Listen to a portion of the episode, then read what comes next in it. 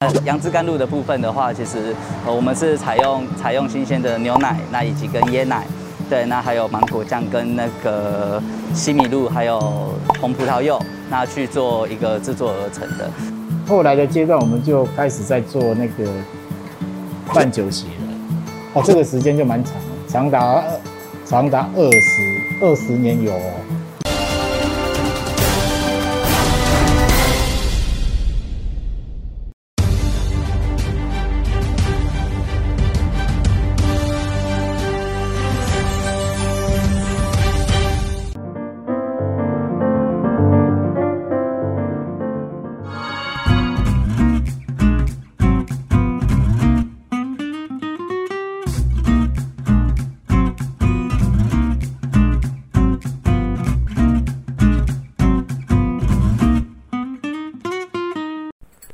大家好，欢迎收看好房话题现场，我是萧逸芬。今天的节目，我们要带大家前进台北市南港区的站前生活圈。南港车站拥有了四铁共构的优势，包含了台铁、高铁、捷运和客运转运站，临近多条联外道路，未来也规划新建捷运基隆线，交通十分的便利。在这里生活还有哪些后抗呢？跟我们一起进入今天的节目吧，Go！南港除了有近几年才刚开幕的台北流行音乐中心，区域内的瓶盖工厂也规划成了新型新创区域，吸引更多年轻人潮前来。这里的房市状况更是火热，集结了各种利多，热门建案也备受瞩目哦。现在就让我们一起拜访在地的专家，分析南港站前生活圈的房市情况。大家好，我是永庆房屋南港区的店长，我叫陈冠福。我们南港区啊，如果往西大概车程十分钟左右就会到我们的信义区，然后还有我们的松山区松山车站，其实都是车程十分钟内。然后再往北的话，就是会到我们的那个内湖。内湖区其实都是很方便的地理位置。南港车站的话，我可以这看得到，我们后面这里就是南港车站的四铁车站了。这里面包含了高铁、台铁、捷运，然后还有一个是转运站。对，然后再来就是我们如果是往东的话，我们会到国道的三号跟五号。然后如果往北的话，其实到成功桥那边就可以到国道的一号。其实交通都很方便。未来就是南港这边还有一个叫是捷运啊，就是我们捷运会延伸到基隆的位置。所以再来就是往那个基隆啊、汐止都其实更加的便利。南港的中长程转运站主要的那个到达的地方是往宜兰啊、东部地区的位置，然后再来一个重点就是我们的高铁啊，再来有可能就是会到宜兰的位置，就是从南港这里发车。就大家看到我们后面那个 City Link 啦，它其实楼上它就有一个喜乐时代，它是南港唯一的影城。所以然后我们最近去的话，其实常常几乎都有爆满的状况发生。然后再就是学区的话，我们南港站站前这里有东兴国小，然后往西一点那里有南港高中跟南港国中，然后往东一点的话，这里是有玉成高中、南港高工跟南港国小双语学校。就是我们旁边的话，这里是有那个瓶盖工厂跟那个北部流行音乐中心。然后北部流行音乐中心其实现在看到很多演唱会都是办在这边，像前阵子那个韦礼安他们的演唱会也是办在流行音乐中心，然后都吸引大批人潮。然后再来就是瓶盖工厂的话，它聚集很多青年的创业的新创基地啦，算是新型的新创基地。然后因为都离车站很近，所以每到假日这里的市集啊，跟那一些展览都是常常都爆满。南港现在最指标的个案就是大家看到的世界明珠，世界明珠已经吸引近两百位的一级客户已经进驻南港了。然后再来就是，如果以南港车站这个周围来讲，我们其实公寓产品，然后中古的电梯大楼。跟我们全新的电梯大楼其实都有，像很多新建案有德杰雨生，然后晴天森林跟国泰悠扬，然后还有我们在车站一点有东本木，还有武清社区，其实都是很新的建案。然后再就是，如果我们是中古大楼的话，有保时捷啊、东方大地、丽吉村上，然后还有祥玉之星，还有双美馆，其实这些都是不错的大楼，大家客户都蛮指定。如果以近期成交的单价来讲，公寓产品的话，大概是。介于大概六六十到七十出头的价格，如果是以电梯中古型来讲，它其实到八十到一百的区间不等啊。如果是以预售预售屋、新城屋这种产品来讲的话，其实成交单价已经来到一百一到一百三了。近几年进驻南港比较多的客群，它主要是像是内湖、松山、信义的办公族群，或是我们南软南体那个南港软体园区的办公族群，都蛮多进驻。然后其实在地客在买这边的房子，其实也蛮多的。未来南港应该是台北市的重心，呃，一定是台北市的重心，因为就是我们刚讲的流行音乐中心，它未来一月已经开工了，就是未来会有一个空桥连接到世界明珠，然后到南港车站，就是会有一个绿空中的绿廊带，就是媲美信义计划区的那个空中空桥，然后再来它。等我们的那个南港车站的东侧会有那个南港之星，它近八千平的那个基地，然后它那里也会盖到空桥，然后一直延伸到展览馆，然后甚至到那个中国信托，全长大概有四点多公里。第一个就是周围的环境会有美化的作用，第二个就是。世界名宿是指标个案，如果它连接到南港车站，再连接到中国信托，其实把整个南港串联起来，它的产业链跟住宅的区块都把它串联起来。东区门户计划其实政府已经注入了近千亿，呃破千亿的资金在南港这边了，然后不包含一些私人的企业，其实也很多在进驻了，就是像我们的中国信托啊，其实最一开始中国信托，然后还有我们后面的有那个汇丰、六福万怡酒店，其实都有进驻了。其实建安近期蛮多的，像。如果以从昆阳在那里开始讲起来，其实那里就有南港吊车厂跟一个台电的都更案，然后在我们这边就是流行音乐中心跟我们刚刚讲的这个文创园区嘛，在旁边就是南港之星，然后在如果再往南软那边的话，其实还有那个即将启用那个拉拉铺，对，拉拉铺其实带来会很多人潮，预计年底或到明年左右就会完工了，因为它算是百货公司，它不是一般的 Outlet，它会带来的那个成绩就是它的基地其实还比。内湖的美丽华还大。其实，如果你选择南港这个区块的话，其实任何产品类它都有，所以其实没有局限说你要是自住客符合，或是你要办公的族群符符合。其实主要是看你的产品，就是南港的产品带真的是比较广，所以其实都蛮好找的。谢谢大家，我是永庆房屋南港区的店长陈冠福，谢谢大家。快邀请小房加入赖群组，和亲友一起找寻最适合你的房子。懂得喝好茶的朋友们，快进叫过来哦！位在南港车站周边的这间茶字路口，茶品备受顾客喜爱，就是因为喝了会回甘。除此之外，茶字路口还有研发团队哦，让您时时刻刻都可以尝到新的口味。我们赶快一起去品尝吧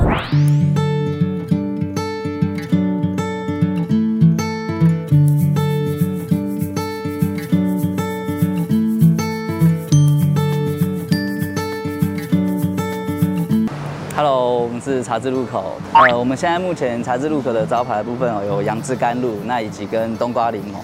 对，那那我我们这个茶之呃杨枝甘露的部分的话，其实呃我们是采用采用新鲜的牛奶，那以及跟椰奶。对，那还有芒果酱跟那个西米露，还有红葡萄柚，那去做一个制作而成的。那那个。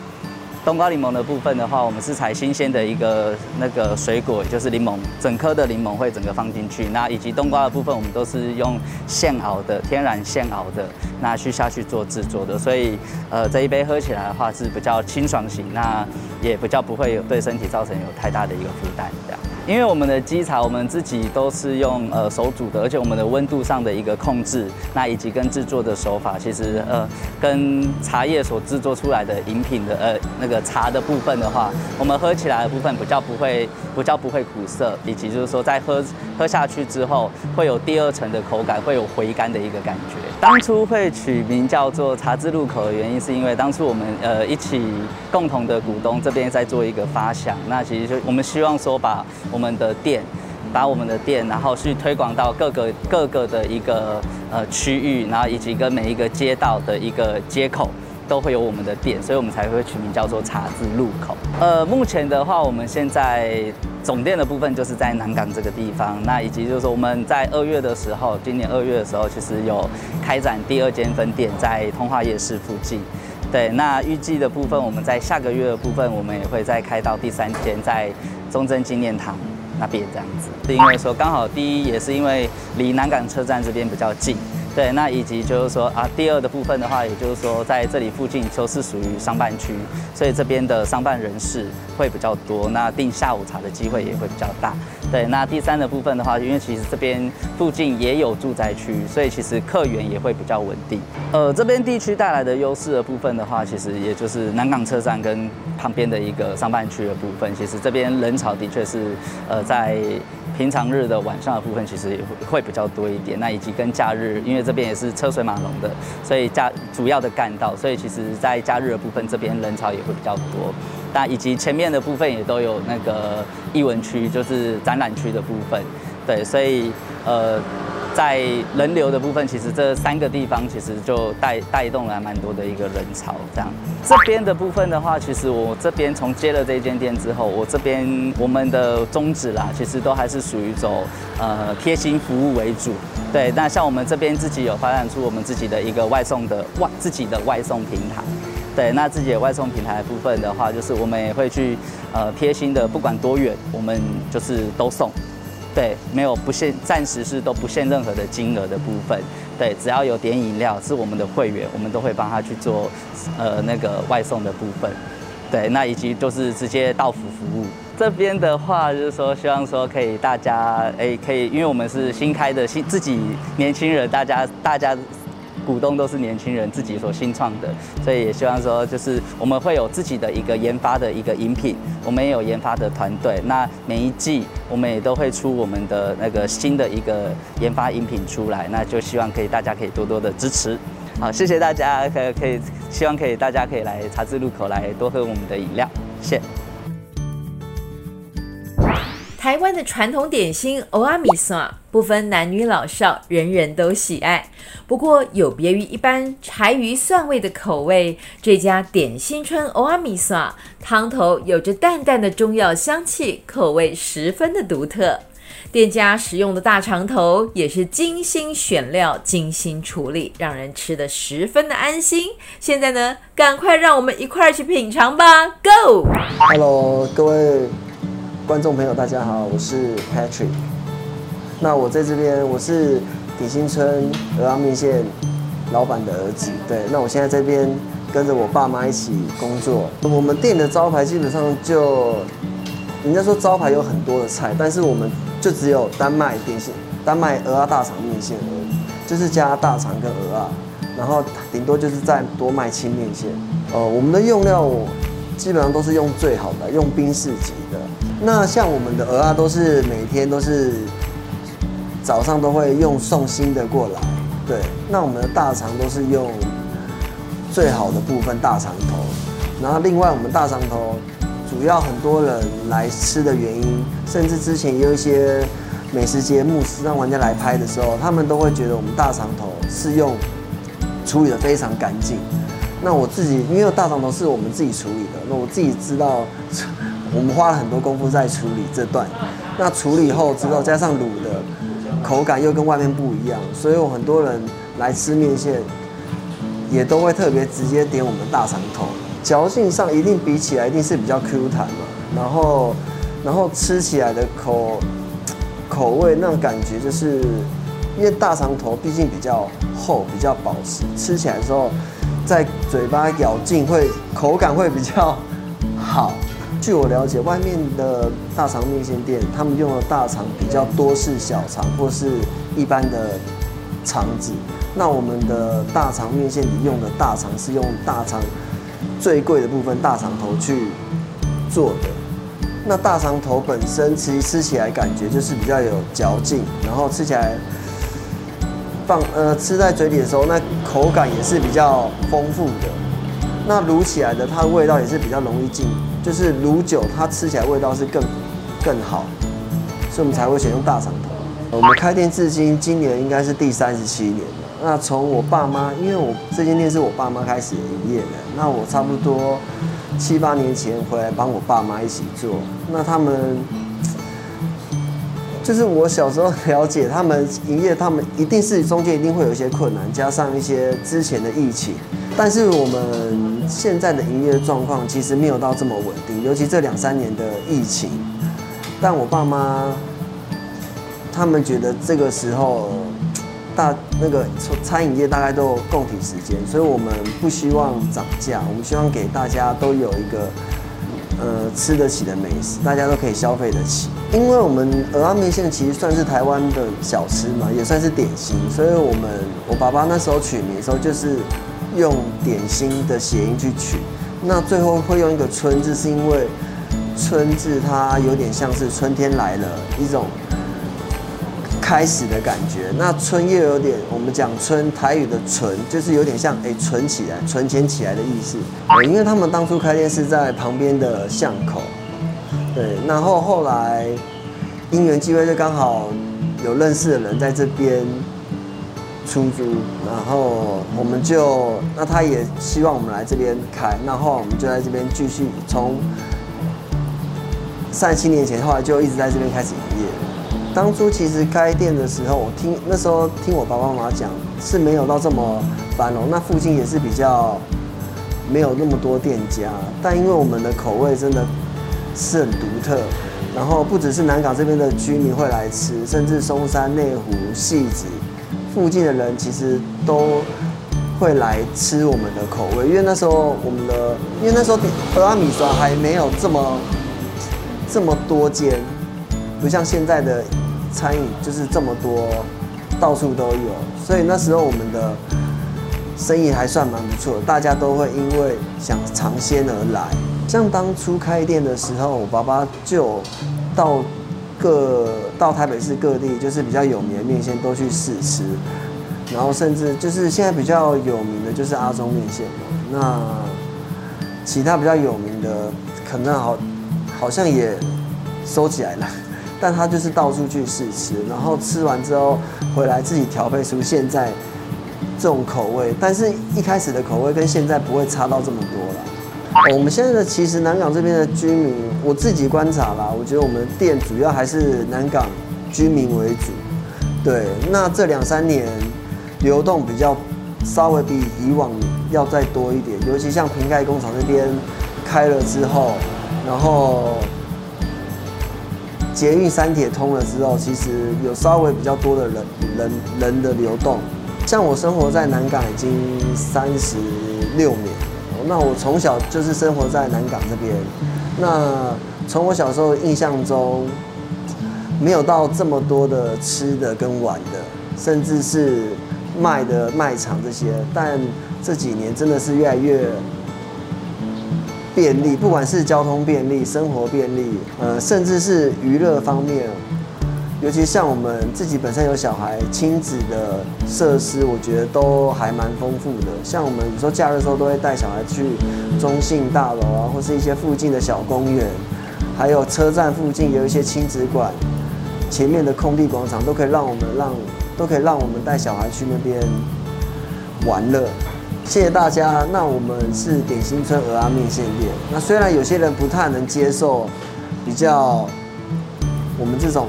偏有点带有一点中药的口感，但是如果还没有吃过的，你们可以带着尝鲜的心情来吃看看。那有些人真的是一吃就成老主顾，希望你们都能爱上。谢谢。台北市南港区就地理位置来说，位于台北盆地的东侧，北边为内湖区，东边为新北市的汐止区，南边为文山区和新北市的深坑区、石定区，西边则是松山区。一九五零年代，政府为振兴南港经济，将南港指定为工业区，吸引了许多厂商进驻设厂。包括南港轮胎、台湾肥料公司，后来中国电视公司总部迁入南港，带动了南港的产业转型。直到今天，南港已经成为富含文化媒体的区域，并在二零二零年开幕营运了台北流行音乐中心。在交通方面，南港除了进驻捷运板南线、文湖线，也有集捷运、台铁、高铁于一身的南港车站。未来也规划新建基隆捷运，交通非常发达。南港经贸园区里也包含了南港软体工业园区、南港展览馆。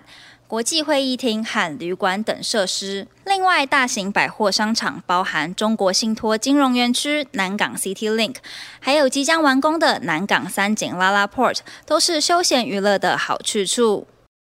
南港也具有十足的文化气息，南港瓶盖工厂就时常举办展演及市集等活动，吸引人潮。中央研究院和国家生技研究园区也在此进驻。近年来，政府不断推动大型公共建设及交通桥梁，陆续改变了南港的风貌，让南港成为优质的居住环境。用牛骨长时间熬制成的红烧牛肉汤，再搭配拉面，简直是绝配了。位在南港高工旁边的这家实赞牛肉面，从学校还没有兴建就开始营业了啦。老板笑称，方圆百里内，只要在附近厝边邻居或是学生们，绝大部分都吃过他的好手艺。老板这么有信心，现在我们就一起去尝尝美味的牛牛肉面吧。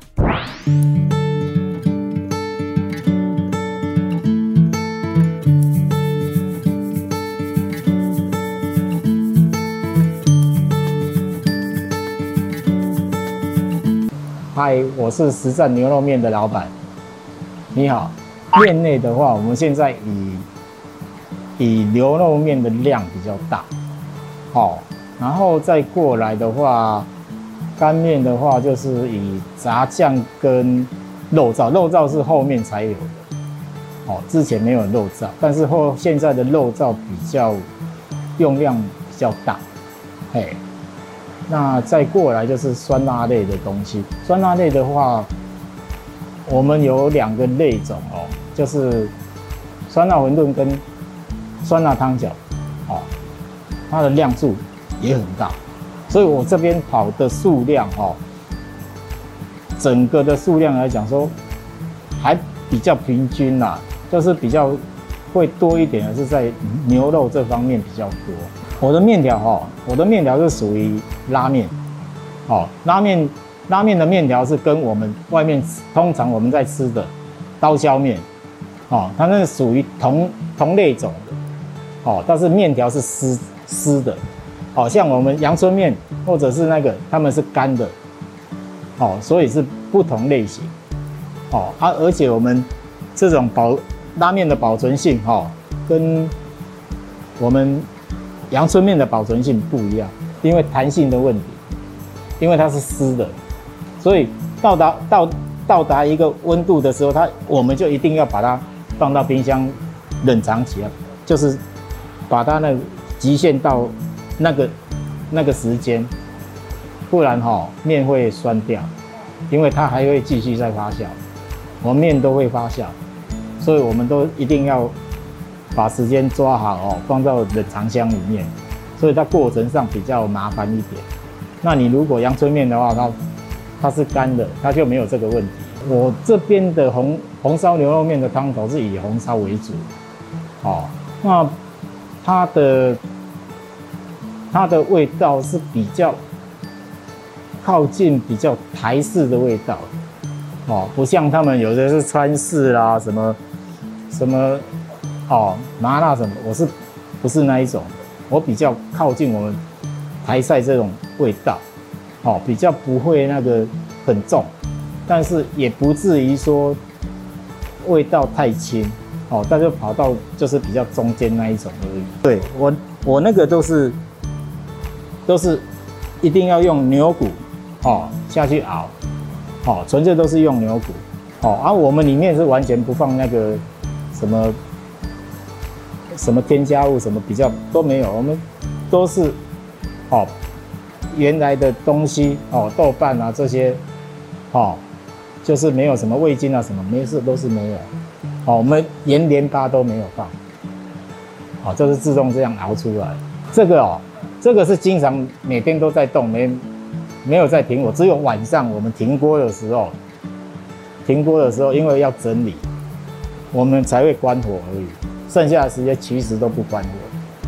所以那就是，比如说我旧的牛骨头捞上来，我新的牛骨头下去，这样，哦，烫完了之后我们就要下去。好像我们现在这个休息时间，我就是要下骨下新的骨头下去，因为你我们等一下还要再用。所以旧的上来，我们新的又再补下去，就是这样子在循环。我们这边小菜连同没有出来的哈，就是说我们一天有在外面你们看得到，差不多有二十几样，二十几至三十左右，有可就是三十以下了，好，有时候会更多，因为现在的流量没那么大，所以我们有一些东西我们就减产掉，好，因为没有那么多。像我们有隐隐藏版的，像牛肚啦、凉拌牛肚，凉拌牛肚外面很少做，为什么？做了就卖不出去，你要倒掉。所以你现在我们人潮没那么大，我们就不敢做这种东西。那它就属于在我们隐隐藏版里面。我们隐藏版里面有好几种。那我什么时候可以知道隐藏版？因为可能你要过一段时间呐，因为要过一段时间呐。你像我们有时候也会拿。拿那一种什么贡菜呀？哦，我们现在也有海蜇皮，我刚才忘记拿出来。我们也有凤爪，因为它都在冰箱里面了。哦，然后也有凉拌鸡胗，这个都是我们每天都会有的。嘿，那你像有一些隐藏版的，就是像有时候我们隐藏版会出来，就是有时候哦牛肚，哦。还有，我们要看当季的，当季抓得出来的东西啦。哦，我们像夏天的话，就有，有时候我们也会也会有凉笋出来，但是现在不行，凉笋太贵了，我们也没办法做，所以要看。我们会做当季季节的东西出来，好，那个就是隐藏版。那最多人点的？最多人就是这个，这个也很多人点。哦，然后这个也是，我现在拿出来这几几个是这四个已经已经是都是经常点的了。我一开始是跟爸爸在做做肉羹面啊、卤肉饭啊这些东西，然后后来又转到做自助餐。我们做自助餐的时候，那个南港高工还都还没盖，哎。然后自助餐之后，后来的阶段我们就开始在做那个办酒席了。哦，这个时间就蛮长，长达长达二十二十二十年有超过，哦就是跟着跟着我的我我们是比如说小月的时候，我们好我才做这个面类的东西，都变成面类是基准基准，然后。有接 case，我们就出去做了。那以前的隔壁是我们专门在做宴席的，我们把它租下来，专门做宴席的，就是客人来要办酒席，我们就在隔壁做。我本身是在地南港人，所以我长在这里，我对这边的情况比较了解，所以我就选择在南港。哎，其实有很多机会要到北线去，但是。自己身体负荷不了，所以就没有办法去。像远雄广场，我也曾经联络叫我们过去啊，但是真的是没办法。以前以前像他现在没有没有夜间部了，好，要夜间部已经没有。以前他有夜间部的时候，几乎哈，几乎他们的用餐，哈，都会在这边吃，哎，所以以前我做的南港高工很多很多。很多，只要在这边毕业的，我不敢说几分之几啦，很多啦。现在可能小孩子也蛮大的，也多很多了，哎，都会知道这家店。但是我以前哈，以前是圆桌的，然后后来改成木桌。他木桌可能比较比较知道，木桌的时间比较长，长达十几年，十几年。所以你看十几年就有十几届了，哎。就有十几届，所以我后面这七年才改成这样，所以他们回来的时候还要再看一下，还要再看一下这样，是不是这一家这样？哎，希望你们有空哦，来我店里走走哦，啊，能够来我们吃我们家的牛肉面或者我们家的小菜还蛮有名的哦，啊，我们也做了四十几年了哦，可能可能我们熄灯号也快了。哦，因为后面也也没人接了，我也不知道能再做多少年。哦啊，我尽量能再做。哦啊，等到真的有一天做作为做作为叮当啊，那就没办法做，我就要熄灯号了。哦啊，欢迎你们来光顾，谢谢你们。今天我们为您介绍了南港区站前生活圈的优质店家和周边发展。透过在地专家对房市最前线的观察，更深入了解区域的优势和发展方向。如果您喜欢这一集的节目，不要忘记按赞、订阅，并且大力分享给亲朋好友哦。我是肖一芬，别忘了周一晚间九点半，我们好房话题现场见。